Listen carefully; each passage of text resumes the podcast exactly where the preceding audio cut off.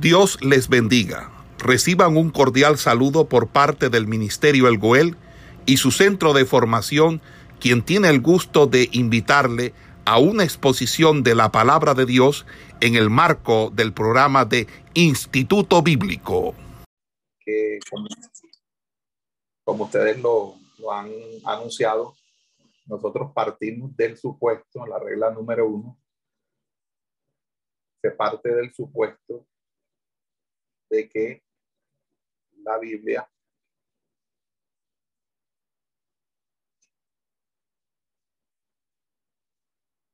tiene autoridad. ¿Ok?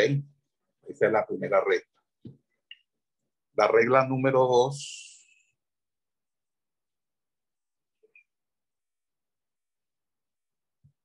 es que la Biblia se interpreta a sí misma. Regla número dos.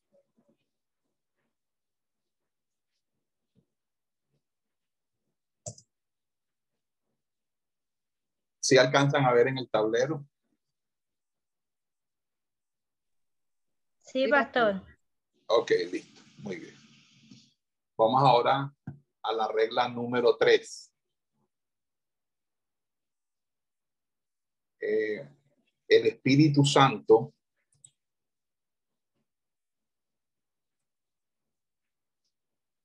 y la fe salvífica son imprescindibles para que podamos comprender e interpretar correctamente las escrituras. Eh, cuando Jesús estaba en Galilea, a la ribera del, del mar, las multitudes se reunían, dice la escritura, eh, alrededor de él, pendiente de sus increíbles enseñanzas. Eh, y él pues trataba de explicarle los misterios del reino de los cielos. Y concluyó la parábola del sembrador en Mateo capítulo 13 eh, con la expresión el que tiene oídos para oír, oiga. Y luego Jesús interpretó la parábola exclusivamente a sus discípulos y antes de explicársela les dijo, porque el corazón de este pueblo se ha engrosado y con los oídos oyen eh, pesadamente y han cerrado sus ojos para que no vean con los ojos y oigan con los oídos y con el corazón entiendan y se conviertan. Entonces, eh, cuando uno interpreta este texto, uno entiende que la, la situación no era que ellos fueran brutos o que hubiese carencia de inteligencia para entender el lenguaje de Jesús. Era que ellos no creían, es decir, que no tenían una fe y, por ende una esperanza en las palabras de Jesús. Toda persona tiene dos, dos ojos, dos oídos, y como uno ven y escuchan lo físico, ¿verdad? Y, escuchan también eh, la, todo lo que tiene que ver con el sonido y con la visión, pero también es necesario entender lo espiritual. Por eso el apóstol Pablo dice que el Dios de este siglo cegó el entendimiento de los incrédulos. Es decir, la persona que no tiene fe no sabe interpretar la Biblia. Por eso la Biblia se debe interpretar con fe y la ayuda del Espíritu Santo. Porque el, hombre natural, dice la escritura, no percibe las cosas que son del espíritu, porque para él son locura y no las puede entender porque se han de discernir espiritualmente. Entonces, una persona que no posea el Espíritu Santo, que no tenga la presencia del Espíritu Santo y que no sea un hombre de fe, no va a poder interpretar correctamente las sagradas escrituras. Por eso eh, uno eh, debe entender que a veces muchas personas leen y no entienden lo que leen, no la entienden porque naturalmente ellos están de una manera u otra eh, vinculados a una falta de fe, a una falta de, presencia del Espíritu Santo. Y cuando uno eh, lee lleno del Espíritu Santo, el mismo Espíritu Santo que nos guía a toda verdad, nos enseñará la verdad eh, de la palabra, la verdad del Evangelio. Entonces, es una regla o un principio general que el Espíritu Santo y la fe son imprescindibles para que podamos nosotros comprender e interpretar correctamente las escrituras. La regla número cuatro. Eh, pastor, permítame, si es posible. Sí, señor. Eh, pastor, es que el otro día precisamente oí a un pastor eh, que estaba diciendo que los estudios eh, bíblicos, teológicos, no son necesarios, que eran más bien algo que, que, que la gente se Solamente el Espíritu Santo era quien podía enseñarle a uno eh, todas las cosas y explicarle la Biblia. Entonces, mm, yo me pregunto, ¿qué, qué piso tiene esto para, para hablar así?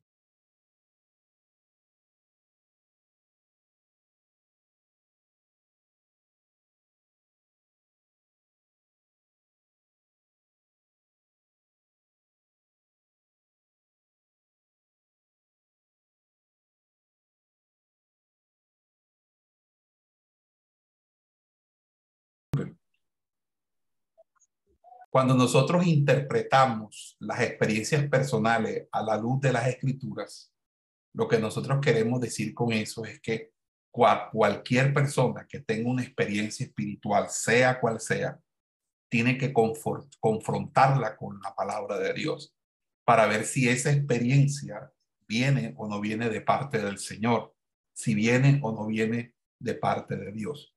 Hay momentos en que las eh, las eh, experiencias personales pueden hacer que las personas consideren que han recibido cierta revelación de Dios. Pero esa revelación de Dios tiene que ser obviamente confrontada con las escrituras sagradas. Cuando usted lee el Nuevo Testamento, el Nuevo Testamento contiene categorías de literatura, la narrativa, la instructiva, la didáctica, Ahí las están, por ejemplo, las porciones narrativas que posan la vida de nuestro Señor Jesucristo en los cuatro evangelios, la historia de la iglesia primitiva en el libro de los de hechos, las cartas o epístolas que fueron escritas mayormente para instruir a los miembros de estas primeras iglesias. Y cuando usted estudia las porciones instructivas del Nuevo, del Nuevo Testamento, descubrimos que los escritores no nos dicen que por tal o cual cosa un hecho ocurrió.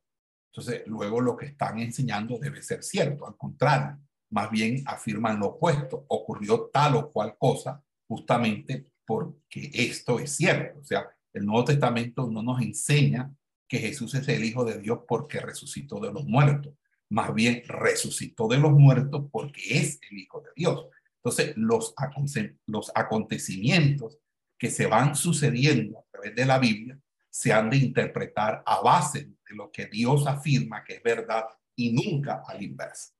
No llegamos a la conclusión de que el mundo era malvado en los días de Noé sin, simplemente porque Dios lo destruyó con un diluvio. Más bien nos dice la Biblia que ante la maldad imperante en el mundo de aquellos días, Dios dijo que lo iba a destruir y así como lo dijo, así lo hizo. Entonces, todo el libro de Hechos se va desplegando una narrativa que ocurre en la vida primeramente del apóstol Pedro, luego del apóstol Pablo, pero todo lo que ocurrió en cierta manera en, ese primer siglo. Entonces, nosotros no hemos de formular conclusiones doctrinales basándonos en acontecimientos o, o, o inclusive eh, no podemos nosotros por una, siquiera por una predicación o enseñanza escuchada de algo. Nosotros tenemos que interpretar los acontecimientos a la luz de los pasajes instructivos o doctrinales de la escritura. Entonces, eh, hay eh, personas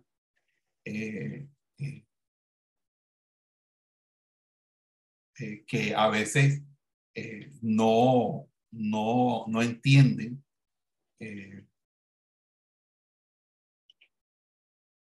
que a veces estas experiencias eh, no, eh, no tenga eh, que ser convertidas en doctrina. O sea, yo no considero que lo que a mí me pasó le tenga que pasar a los demás. Puede ser una experiencia para mí, pero no significa que sea para los demás. Entonces yo no puedo estar profetizando y, que esa profecía se convierta en doctrina o un sueño o una visión. Es decir, lo único, lo que puede descansar y fundamentar la doctrina es la Biblia. Entonces, interpretar las experiencias personales a la luz de las escrituras y no las escrituras a través de las experiencias personales. Eh, regla número 5.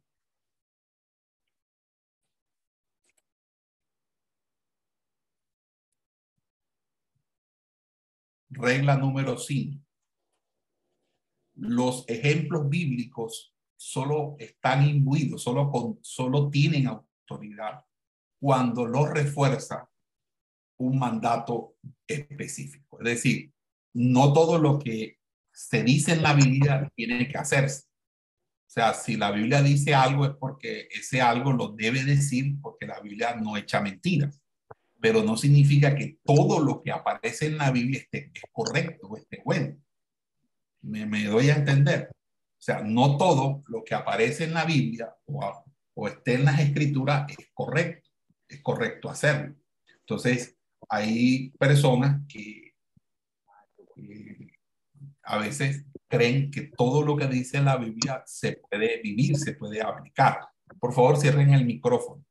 Entonces, en ese orden de ideas, nosotros vamos a, a estar eh, observando que cuando uno va leyendo la Biblia, es obvio que no, que no has de seguir el ejemplo de todos los personajes con que te encuentras. Es decir, tú no vas a seguir eh, el ejemplo de Moisés y confrontar a los dirigentes de Egipto. No debes seguir el ejemplo del rey David, cometer adulterio o asesinar, ni has de seguir tampoco el ejemplo del apóstol Pablo, uh, de Pedro, perdón, perdón, al negar a Cristo, o de Pablo de perseguir a la iglesia. Es decir, nosotros, si alguna vez hubo vida, una digna de imitación, es del Señor Jesucristo. Pero nosotros no podemos eh, tomar eh, este, eh, ese ejemplo. Por ejemplo, eh, nosotros no podemos decir, bueno, como Jesús no se casó, pues aquí ahora nadie se va a casar porque Jesús no se casó. O el apóstol Pablo no se casó, entonces nadie se va a casar. O sea, eso, eso no, no puede ser tomado de esa manera. Hay gente que toma los ejemplos bíblicos y los convierte en, en cierta autoridad y eso no es lo que nos enseña las escrituras. Las escrituras nos dicen que, que el que tenga el don de continencia, pues que se quede así, sin mujer, eh, sin marido, pero el que no lo tiene, que no tiene un llamado a, esa, a ese ministerio, a esa, a esa experiencia, pues no lo haga.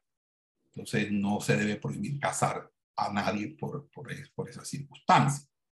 Entonces el, el creyente tiene libertad de hacer todo aquello que la Biblia no prohíbe también tiene, tiene que abstenerse de hacer todo aquello eh, que no, sin sonido acá, todo aquello que hermano, no sé si será yo solo o es para todo, como no hay sonido. Aló. Sí, sí, se está escuchando. Si hay sonido, se escucha perfectamente. Escucha perfecto. Entonces, eh, nosotros eh, también tenemos que entender que la Biblia eh, en cierta manera, no todo aquello que la Biblia no prohíbe. Entonces, esto es, esto es importante, eh, que lo que Pablo dice, que las personas que la practican, eh, cuando hablamos de, de por ejemplo, de, la, de las relaciones sexuales prematrimoniales o fuera del ámbito del matrimonio, dice que los que practican tales cosas no heredarán el reino de los cielos. Entonces significa que sí podemos tener relaciones sexuales, pero solamente dentro del vínculo del matrimonio. Entonces, eh, estos son eh, eh, reglas que uno debe tener en cuenta siempre y cuando así sean establecidas en la Biblia, porque a veces las personas quieren establecer cargas que ni ellos mismos pueden soportar. La regla número 6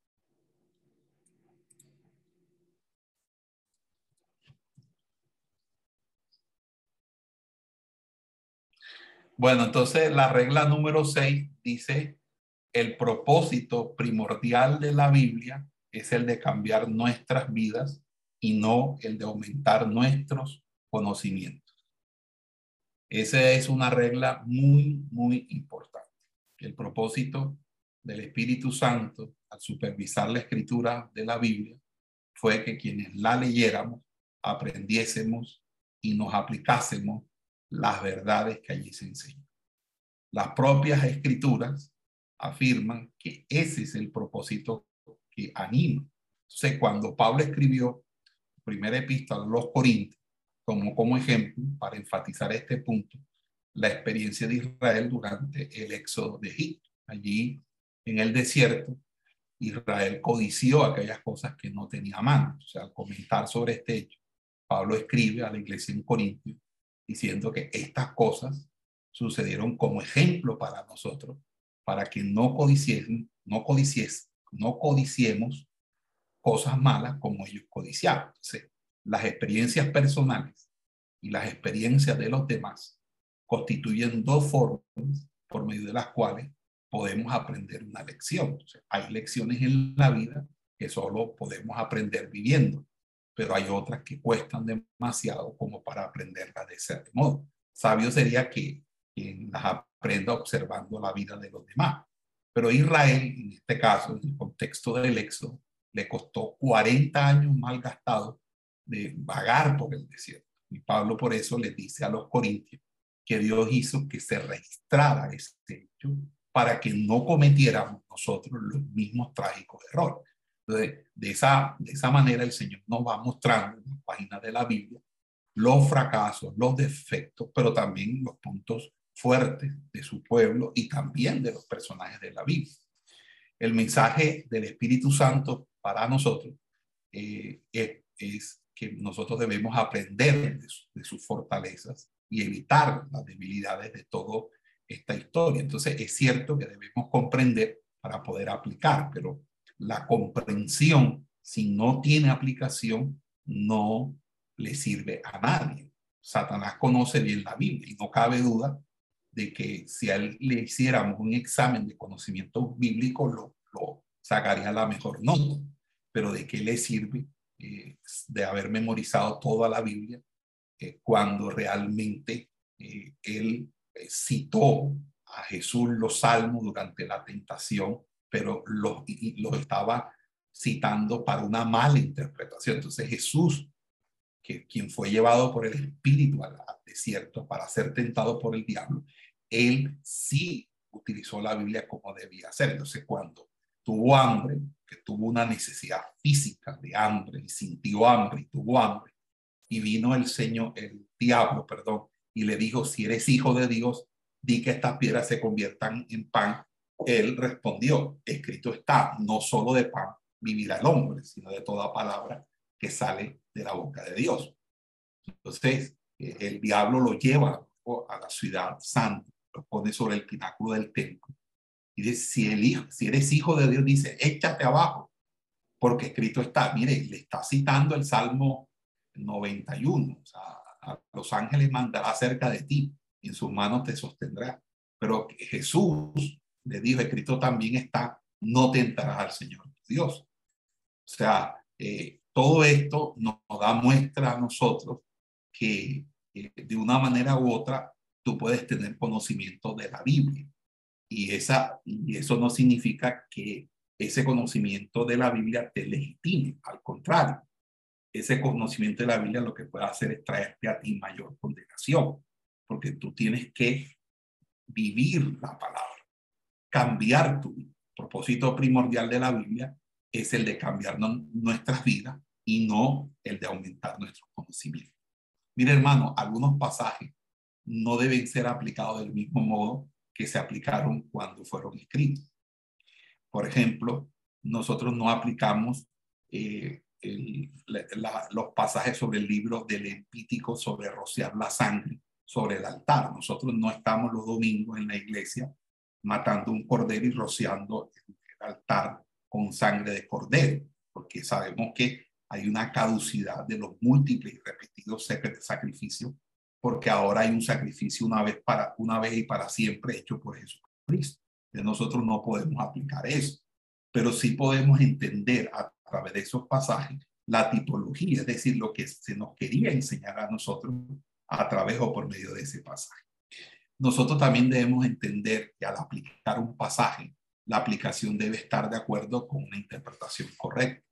Mucha gente no le interesa la interpretación, le interesa la aplicación muchas veces la aplicación suele ser arbitraria. Es decir, quiero que el, el pasaje diga lo que yo quiero decir y no lo que realmente el pasaje quiere decir. Entonces, eh, cuando el Señor viene bajando del monte de la transfiguración, se encuentra con algunos de sus discípulos que están tratando de sanar un epiléptico y no pudiendo hacerlo ellos, el padre del muchacho se vuelve a Jesús en busca de ayuda y Jesús echa al espíritu mundo y los discípulos frustrados luego le preguntan que por qué ellos no lo pudieron hacer. Entonces Jesús les responde que por vuestra poca fe, porque de cierto digo que si tuvieres fe como un grano de mostaza, diréis a este monte, pásate de aquí y allá, y se pasará y nada os será imposible. Entonces, si estuvieras preocupado por un ser amado que sufre de una enfermedad incurable, quizás al leer este pasaje y quererlo aplicar, razonaría que solamente es tu falta de fe la que impide que lo salves. Y tratas de que se sane, pero la persona muere luego de la evolución de la enfermedad y eso te trae culpa y piensas, eh, y piensas que el pecado de mi vida fue lo que me hizo incapaz de sanar. Sin embargo, es probable que tu problema no, has, no haya sido la falta de fe y el pecado. Es que sencillamente interpretaste mal el pasaje. Por eso, con anterioridad a esta ocasión, Jesús les había instruido específicamente a sus, discípulos al decir, sanad enfermos, limpiar leprosos, resucitar muertos, echar fuera los demonios. De gracia recibiste, dad de gracia. Y ahora los reprende porque su falta de fe, eh, eh, que el Señor les había ordenado, eh, que sanasen a los enfermos y le había dotado con el poder, pero ahora este, eso no, de una manera u otra, este, tenemos que nosotros entender que hay también situaciones que se pueden presentar para la gloria del Señor. Entonces, todo tiene que ver con la voluntad del Señor. Hay personas que Dios puede sanar. Dios puede sanar. Hay personas que Dios va a sanar y hay personas que Dios no va a sanar. Hay personas que van a tener una enfermedad y van a morir. Y hay personas que van a tener una enfermedad y Dios exaltará su gloria curando. Eso es voluntad de Dios, ese es el propósito de Dios. Nosotros no deberíamos ilusionar a nadie diciéndole que una persona se va a sanar eh, cuando realmente eso no es voluntad de Dios. Nosotros siempre tenemos que ser claros y no vender los milagros. No tenemos que decirle a la persona lo que es cierto. que es cierto es que está en Dios que la persona viva o muera. Está en Dios, y estoy hablando obviamente de enfermedades terminales, de enfermedades mortales. Por esa razón, uno tiene que tener claro eso, eso. Amén.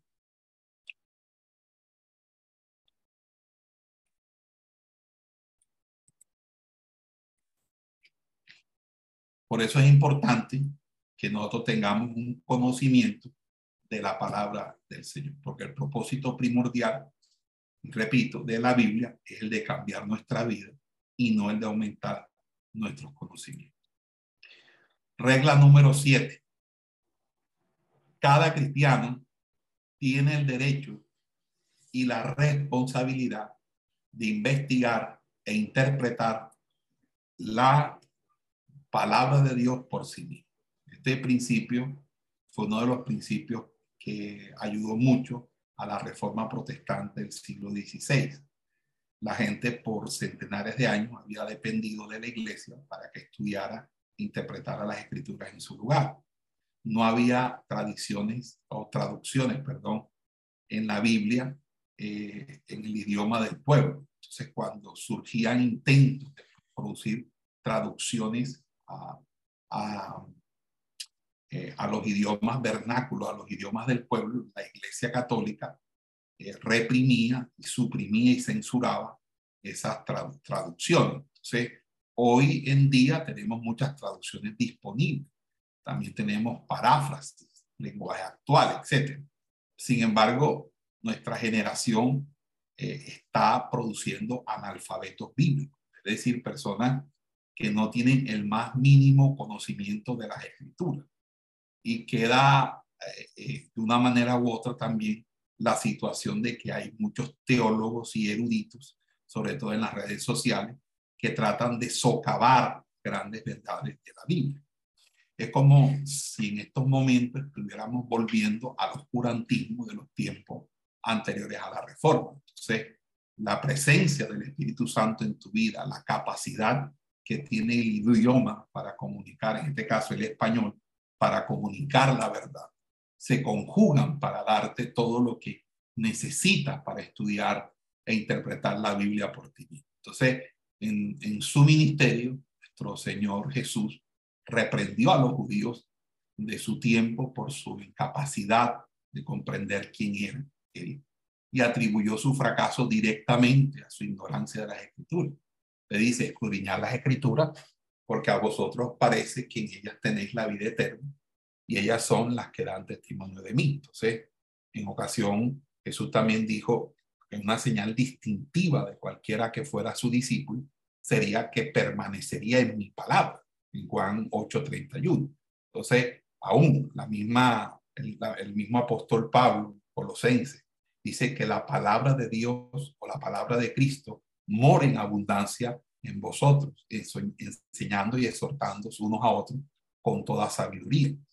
Y, y, Pablo le dice a Timoteo, procura con diligencia presentarte a Dios aprobado como obrero que no tiene de qué avergonzarse, que usa bien la palabra de verdad. Entonces, nosotros necesitamos hacer un estudio y el estudio debe ser cada vez más profundo, es decir, ustedes han venido de una escalera de crecimiento que hay en la iglesia y esa escalera de crecimiento al cumplirla los ha llevado a llegar al instituto bíblico. Entonces ustedes que están ahora en el instituto bíblico, este estudio de las escrituras eh, eh, te va a ayudar a fortalecer tu fe, a fortalecer tu conocimiento. Ahora, el estudio profundo de las escrituras no siempre te va a dar las respuestas que buscas con frecuencias te encontrarás con una verdad cuyas profundidades no puedes sondear. Tu mente a veces eh, que, que está constituida de tal forma que es capaz de hacer más preguntas de las que puedes contestar. Y a veces el estudio bíblico no provee la respuesta a todas tus preguntas. Y algunas de esas respuestas irán llegando después, algo así como piezas que te van faltando en un rompecabezas. Y algunas preguntas no tendrán contestación de este lado, sino cuando atravieses el otro lado, es decir, cuando estés en la eternidad. Y cuando nosotros somos maduros, nosotros apreciamos los misterios de la fe cristiana. Nosotros no buscamos la especulación, no buscamos imaginarnos cosas o imaginarnos eh, situaciones o soluciones, porque realmente esas cosas secretas le pertenecen a Jehová Dios. Deuteronomio 29, 29 dice que las cosas secretas le pertenecen a Jehová Dios más las reveladas a nosotros sus hijos. Entonces, cuando tu propia interpretación te vaya a conducir a conclusiones distintas de la significación que, han dado los hombres de Dios en los tiempos pasados, entonces debieras entender que estás, debes tener una señal de, de, cuidado, de precaución, porque puedes ir, porque puedes desviarte en la doctrina casi siempre, luego de un estudio más profundo, te darás cuenta que estabas errado. por eso es importante el ministerio del maestro, el ministerio del pastor, para guiarte en los estudios. Por eso es importante contar con un pastor, tener unos maestros que te enseñen la palabra del Señor. Mientras más capacitado estés en estudio bíblico personal, más y más te apoyarás en tu pastor y otros maestros reconocidos para verificar esa interpretación de distintos pasajes. Entonces, en vez de usarlo como fuente primordial eh, de, esa dieta, de, esa dieta espiritual, entonces, cuando aprendas verdades de la escritura por la predicación de otras personas, también eso te va a ayudar y tú serás responsable, porque esas verdades eh, con, eh, van a ser confrontadas contra lo que tú descubres en tus propios estudios bíblicos y vas a formar tus propias convicciones. Y en algunos momentos dirás, oye, estuve equivocado, mire, esto yo lo entendí así, pero ahora el pastor o el predicador me dio esta luz. O no, este, yo no puedo aceptar eso, ¿cómo es posible? Es decir, nosotros tenemos que tener claro que eh, eso fue lo que pasó en la comunidad de Berea. En, el libro de Hechos dice que los de Berea eran más nobles que los que estaban en Tesalónica, que recibieron la palabra con toda solicitud. Y dice, escudriñando cada día las escrituras para ver si estas cosas eran así. Entonces, los de Berea recibieron la enseñanza de Pablo con mentes abiertas y mucha atención, pero no se quedaron allí, sino que según Pablo predicaba, ellos iban a la escritura diariamente para ver si todo lo que decía Pablo estaba conforme a lo que enseñaba el Antiguo Testamento. Entonces, fíjese que en ese sentido, qué importante que cada uno de ustedes asuma el derecho y la, y la responsabilidad de investigar e interpretar la palabra por sí mismo. Amén. Regla número 8.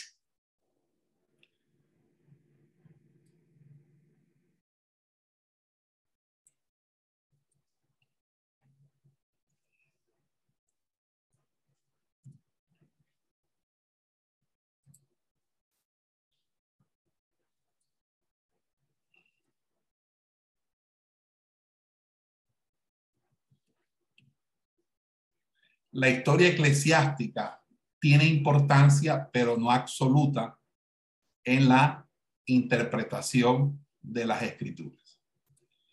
Eh, fíjese que nosotros hemos dicho siempre que la tradición rivaliza con la autoridad de las escrituras. Eh, la autoridad de la razón eh, y de la tradición eh, rivalizan con la autoridad de las escrituras. Las tres son importantes, porque debe haber una, una autoridad de la razón, debe haber una autoridad en cierta manera de la tradición, pero no hay nada por encima de la autoridad de las escrituras. O sea que si, la si algo de la tradición está contra las escrituras, nosotros tenemos que rechazarla. Lo mismo la razón cuando se produce un desacuerdo entre la razón, la tradición y la escritura, la escritura tiene que convertirse en el tribunal último de apelación, en la Corte Suprema de Justicia. Entonces, la razón y la tradición tienen un lugar apropiado y tienen que verse de esa misma manera. Entonces, eh, nosotros eh, tenemos que también tener claro que muchas de las doctrinas que nosotros hoy tenemos, hoy en día, no fueron doctrinas que surgieron de la noche a la mañana, sino que hay detrás de esa doctrina unas historias. Entonces, esas historias son las historias que nosotros de una manera u otra tenemos que, eh, por así decirlo, enseñar. Entonces, estamos nosotros eh, endeudados con la historia de la iglesia por haber aclarado y definido temas como la doctrina, por ejemplo, de la deidad de Cristo Jesús, la doctrina de la Trinidad. ¿verdad? Fíjese que una de, las, de esas doctrinas, que es la deidad de Cristo, eh, eh, eh, es una doctrina que es bíblica, porque cuando usted lee el Evangelio de Juan, el Evangelio de Juan dice, en el principio era el verbo, y el verbo era con Dios, y el verbo era Dios pero también dice ya que el verbo fue hecho carne y habitó entre nosotros. Entonces, la interpretación correcta de este pasaje y otros relacionados fue fruto toda una historia de la iglesia, una historia de esa doctrina en la iglesia, y obviamente tenemos que tener en cuenta eso. Pero ojo, la iglesia nunca, nunca ha de determinar lo que enseña la Biblia, sino es la Biblia la que determina lo que enseña la iglesia. El catolicismo ha dicho que ella es la que establece qué debe enseñar en la Biblia o qué no debe enseñar la Biblia. Y las interpretaciones de la iglesia solo tienen autoridad si armonizan con las enseñanzas de la Biblia. La historia no lleva el propósito de ser definitoria en la interpretación de la escritura, sino al contrario.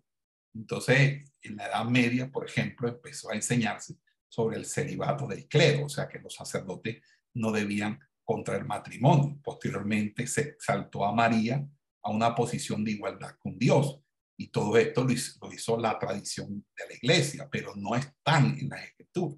Por esa razón tenemos que tener cuidado porque la historia de la eclesiástica puede que tenga importancia, pero no absoluta en cuanto a la interpretación de la Biblia. Nosotros no podemos guiarnos simplemente por un asunto de tradición, sino es un asunto de revelación en la escritura. Amén. ¿Hasta ahí han entendido alguna pregunta? Vamos a hacer una pausa.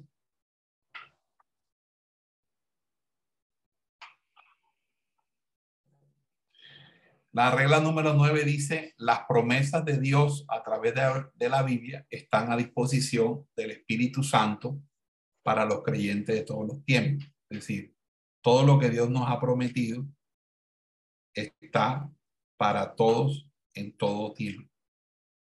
O sea, por esa razón, las promesas de Dios que descubrimos en la Biblia son medios para la revelación de la voluntad de Dios a los hombres. Debemos reconocer que reclamar las promesas de Dios para nosotros es algo netamente subjetivo. Si vamos al caso, también lo es cualquier método que usemos para determinar la voluntad de Dios para nuestra vida. Muchas veces las personas se inquietan cuando ven utilizar alguna promesa bíblica, quizás porque las han visto mal usadas tantas veces.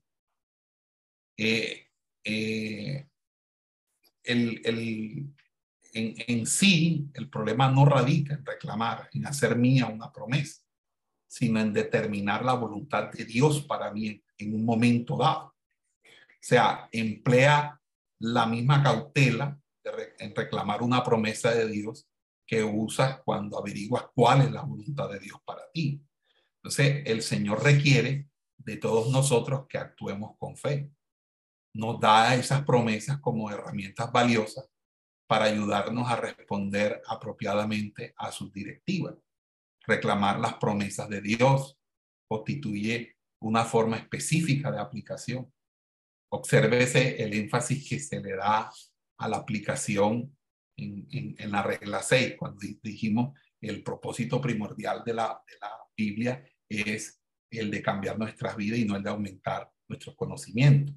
Así como es esencial que interpretes correctamente el pasaje antes de aplicarlo, también es esencial interpretar correctamente la promesa antes de hacerla tuya. si no tienes cuidado de atenerte a lo que dice el pasaje, pueden derivarse de toda una gama de interpretaciones fantasiosas. Por ejemplo, quizás estás buscando la dirección del Señor para tu vida y luego entonces lees, por ejemplo, eh, Isaías 30, 21. Entonces tus oídos oirán a tus espaldas palabra que diga, este es el camino, andad por él y no echéis a la mano derecha ni tampoco torzáis a la mano izquierda. Entonces le estás pidiendo al Señor que te indique cuando te extravías a la mano derecha o cuando a la izquierda, que te ratifique en la ruta que debes seguir. Entonces, de aquí en adelante vas a recibir tus instrucciones directamente del Señor. Y pues, eh, entonces, pero cuando nosotros estudiamos el contexto de Isaías 30, 21, nos damos cuenta de que la palabra escuchada a tus espaldas es la de tus maestros. O sea, la palabra de Dios canalizada a través de los que te han enseñado a ti la palabra. Entonces, el no interpretar correctamente este versículo, que usted lo interpreta cuando lee el versículo anterior, el versículo 20, te puede llevar a malentender cómo Dios te desea guiar. Entonces, es, en, en cierta manera, es permisible apropiarse de una promesa fuera de su contexto histórico en tanto sea fiel a lo que dice y significa el pasaje. Por ejemplo, en Éxodo 14, 14 dice, Jehová peleará por vosotros y vosotros estaréis tranquilos. Esa es una oración válida en cualquier momento. Esta promesa le fue dada a Moisés originalmente, cuando Israel estaba rodeado por, por el ejército de Faraón. Pero esta promesa la puede pueda alentar el corazón de muchas personas que hoy en día se pueden tener en situaciones así insalvables. Entonces, eh, en ese orden de ideas, las promesas de Dios a través de la, de la Biblia están a disposición o están a disposición del Espíritu Santo para los creyentes o están en disposición por el Espíritu Santo para los creyentes. Amén. Regla número... Hasta ahí terminamos las reglas de la 1 hasta la 9. Regla de la 1 hasta la 9. Entonces vamos a hacer un ejercicio. Cada uno de ustedes ahora me va a... Esperamos que este estudio haya sido de bendición para su vida y ministerio. A Dios sea la gloria. Este es el Ministerio El Goel, vidas transformadas para cumplir el propósito de Dios.